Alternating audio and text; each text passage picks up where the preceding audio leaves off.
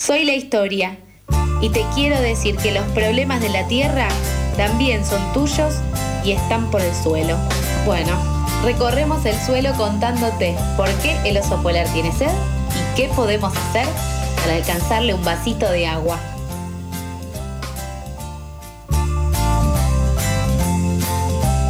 Recibimos a Mijael Kaufman para su columna Con el suelo, por el suelo. ¿Cómo estás, mija? ¿Todo bien? Hola Charlie, ¿cómo estás? ¿Cómo va todo? Bien, muy bien. Me alegro mucho de escuchar eso. Bueno, muchas gracias, muchas gracias. Eh, estaba ansioso por eh, escuchar una nueva columna tuya y por, bueno, también ver en qué podíamos debatir el día de hoy. Qué honor, qué honor. Y qué lindo arrancar el miércoles debatiendo, ¿no? Digo, semana corta, último día hábil, y por qué no arrancar la mañana debatiendo y quien esté del otro lado, escuchar un debate al aire, yo creo que es para hacerlo con pochoclos. No sé qué opinan ustedes, pochoclos y mate quizá. Y sí, y sí, de hecho yo cuando trabajaba en una oficina, lo que hacía, lo primero que hacía, tipo 8 o 9 de la mañana, dependiendo el día, era llegar y tirar un debate ahí. Cosa de que todos ya se despierten temprano, ¿no? Porque si no es como que están todos ahí con los ojos cerrados. Yo estoy, Excelente. yo estoy igual para unas facturas y mate. Los pochoclos hasta ahora la verdad que no me van, pero bueno, con unas facturas me sumo. Sobre gustos no hay nada escrito, yo esa frase la llevo de cabecera a todos lados, así que queridísimo Nebuen, vos vas con las facturas, yo iré con los pochoclos para escuchar este breve debate, que si les parece lo introducimos en estos minutos. Hace unos días estuve en Mar del Plata, Mar del Plata, ciudad que desde hace meses viene encabezando, podríamos decir, la movilización en las calles por el reclamo de la exploración sísmica, la explotación offshore, como se le dice, fuera de la costa, para extraer hidrocarburos. No sé si ustedes recordarán, sobre todo a finales del año pasado, que se aprobó justamente que se pueda realizar la exploración sísmica. ¿Qué es a grandes rasgos la exploración sísmica? Como lo dice su nombre, es justamente una actividad exploratoria a los fines de identificar y en tal caso confirmar que justamente en ese caso, en la cuenca argentina norte, hay hidrocarburos para extraer.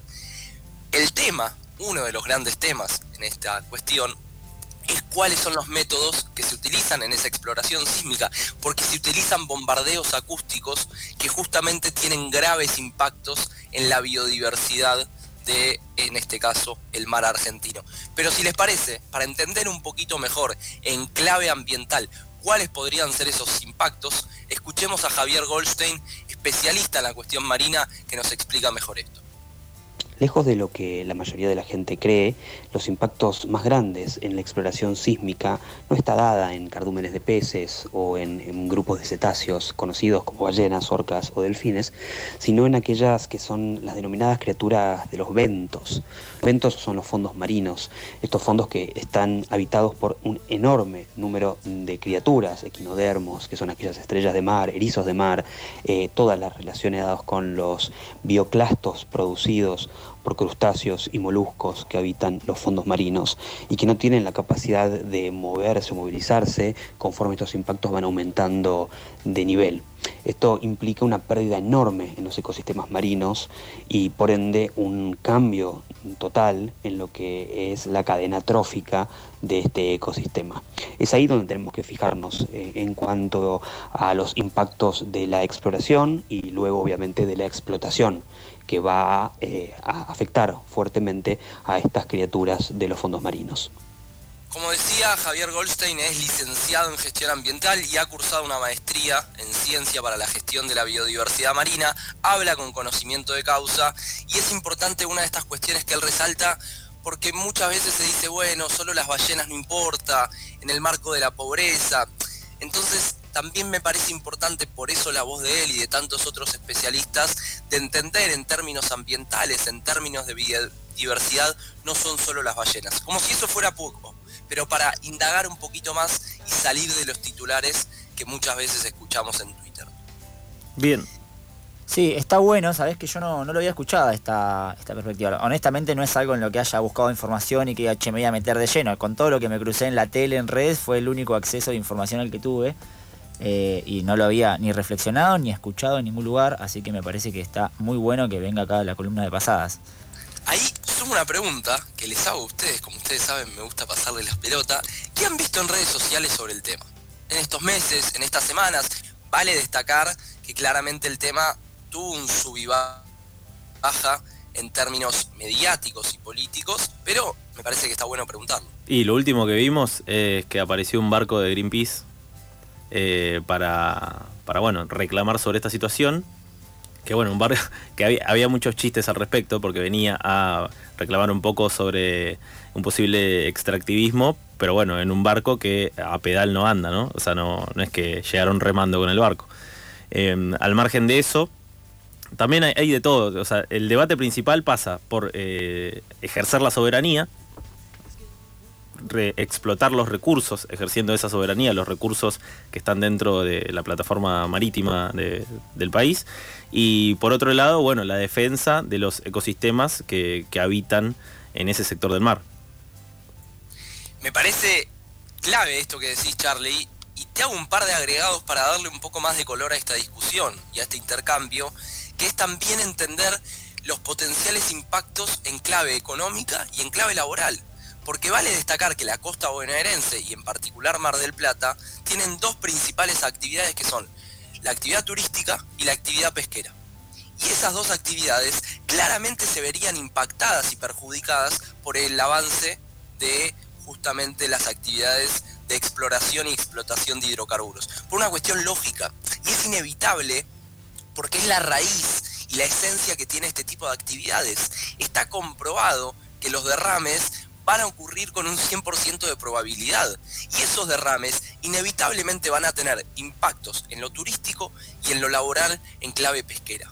Entonces, también es importante agregar esos condimentos porque si no pareciera que solamente defendemos a los animales, como si eso fuera poco, pero supongamos que eso fuera poco, le agregamos el componente económico y laboral. En este contexto tan crítico en términos sociales y económicos de nuestro país, también tenemos que tener en cuenta eso, porque si no, vemos la película solamente desde la perspectiva de algunos personajes que andan paseando en Twitter del Ministerio de Desarrollo Productivo, eh, pero esas personas, podríamos decir, con suma tranquilidad que no tienen en cuenta ni el componente social ni el componente ambiental. En un contexto donde la ciencia no para de decir que el calentamiento global está sucediendo y está generando impactos gravísimos.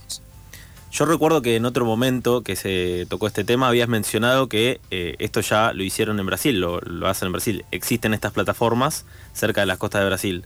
Y mm, eh, Brasil también es un destino turístico eh, muy recurrente, no solo bueno, de, ciudadanos argentinos, sino de un montón de partes del mundo. ¿Se, vio afectado en este sentido? Ahí es súper interesante lo que pones, Charlie, porque la cuestión de exploración y explotación offshore, offshore quiere decir fuera de la costa, sucede en distintas partes del mundo, sí.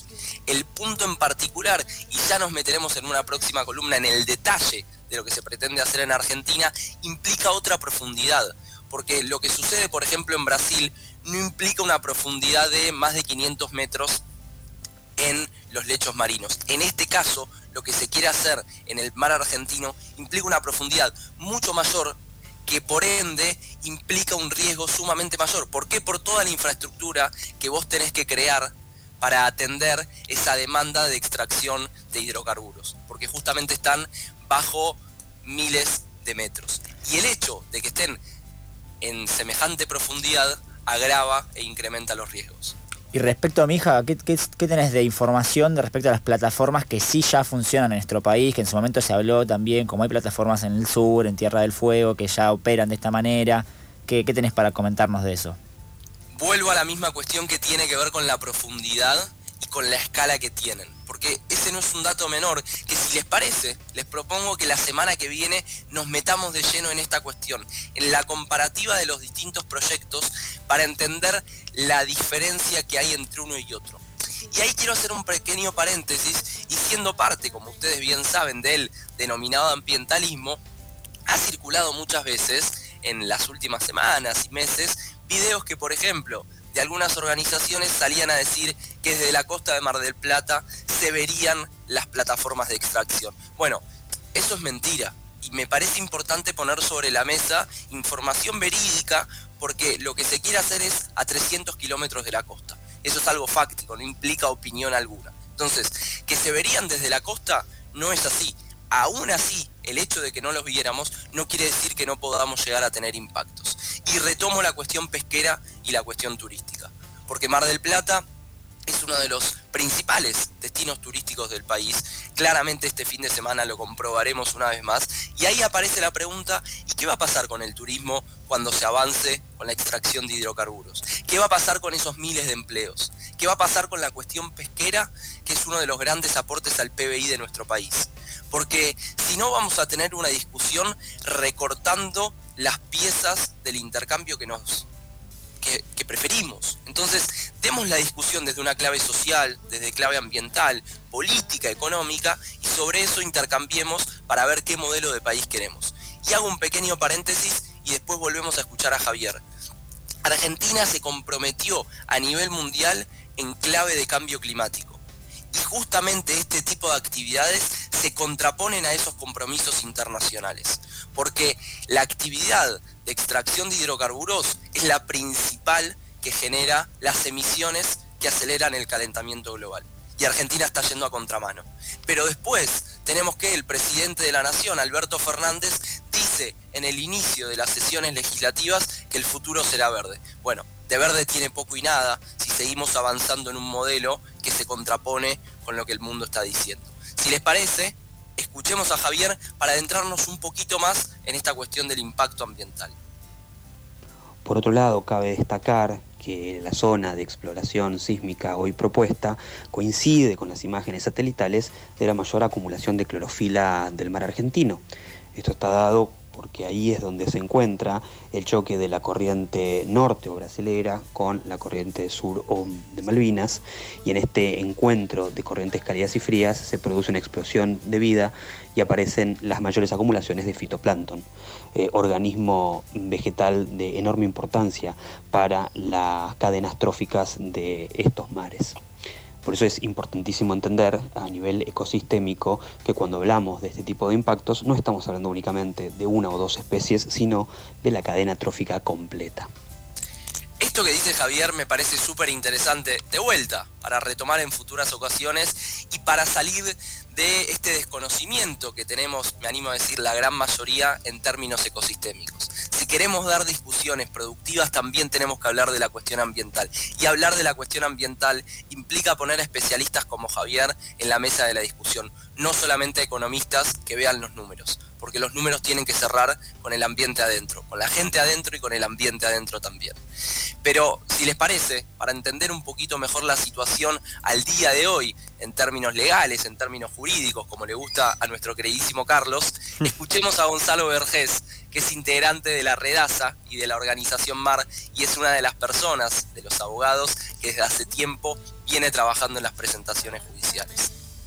La situación en relación a, los, a las cuatro acciones de amparo que se encuentran en curso ante el proyecto de exploración y explotación petrolera offshore en las costas bonaerenses, desde lo jurídico estaríamos a la espera de la resolución de la Cámara de Apelaciones, Cámara Federal de Apelaciones, que es al final la que deberá decidir si la medida cautelar eh, vigente, decretada por ordenada por el juez natural, sigue vigente o si revoca esa medida cautelar, atento a las, eh, las apelaciones que presentaron, el recurso de apelación que presentaron las empresas eh, IPF e Equinor.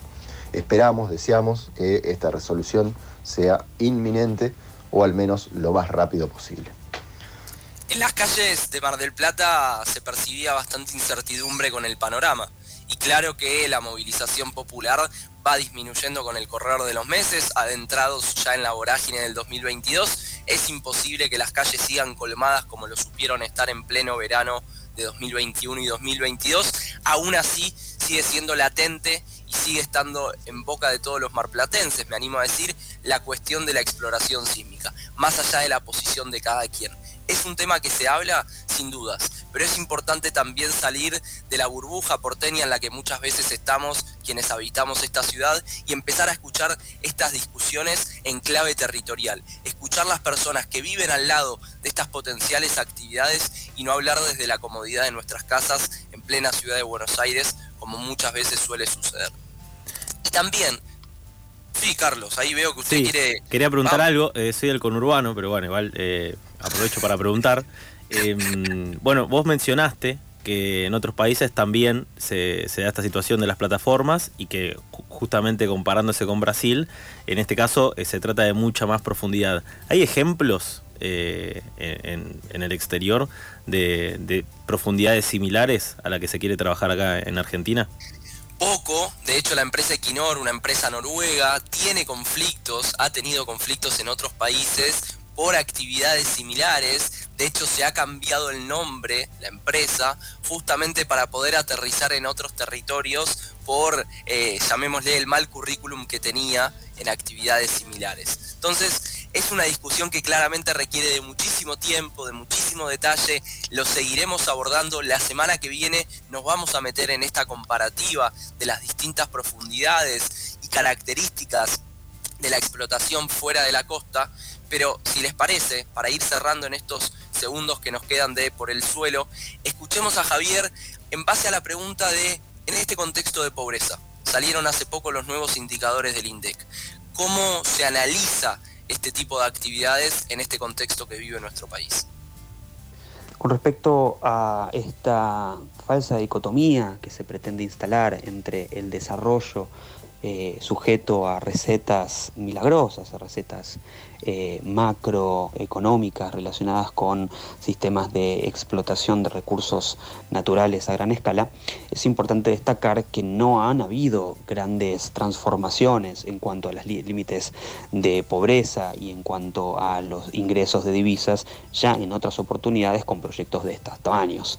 Así todo, para mí es importante correr de la discusión sobre, sobre cuánto se va a impactar y sobre cuántas especies van a dejar de existir conforme avance este tipo de explotaciones. Y creo que el eje de la discusión es cuánto estamos dispuestos a perder en pos de un desarrollo que indudablemente necesita generar impactos para poder llevarse adelante. En esa discusión entra en juego, obviamente, el entender y el poder debatir desde los territorios y desde las decisiones nacionales sobre realmente el valor agregado que implica este tipo de exploraciones y explotaciones sobre el costo ecosistémico, el costo cultural, el costo económico para las economías regionales relacionadas con el mar argentino. Es ahí donde creo está el foco de la discusión más importante a tener.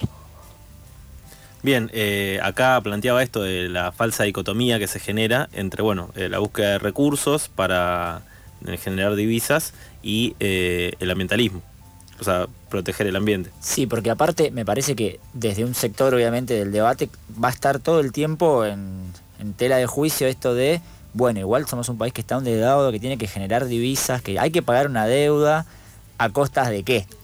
Ahí me parece que, que está buenísimo tener esos espacios para saber a costas de qué y poder llegar a lo más que nos al mejor consenso posible. Claro, o a una salida también, porque de repente y o sea, cuando se habla de minería hay críticas, cuando se habla de eh, pozos petroleros hay críticas, cuando se habla eh, en este caso de tractivismo en el bar también hay críticas y si no se llega a ningún consenso digo vamos a seguir endeudados mientras tanto, si no no sé, mija vos cuánto pones, yo tengo 200 dólares ahorrados. A hacer una vaquita.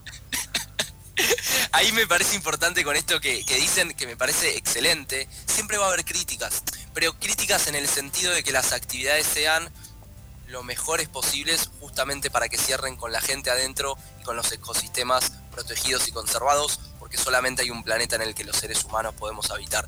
Pero de todas formas, ustedes han dicho, Seguiremos profundizando este tema. Quédense atentos, atentas, atentes a la semana que viene que nos metemos de lleno en la comparativa de los distintos proyectos. Perfecto, mija. Eh, muchas gracias. La verdad que estaría horas hablando de estos temas, así que cuando termine el programa, si no te molesta, te pego un llamadito. Si no estás ocupado. Por favor, por favor. Y cantamos canciones de River que el domingo estuve en la cancha. Vamos. Muy bien. Bueno, esta noche hay que volver, ¿eh? Esta noche hay que volver.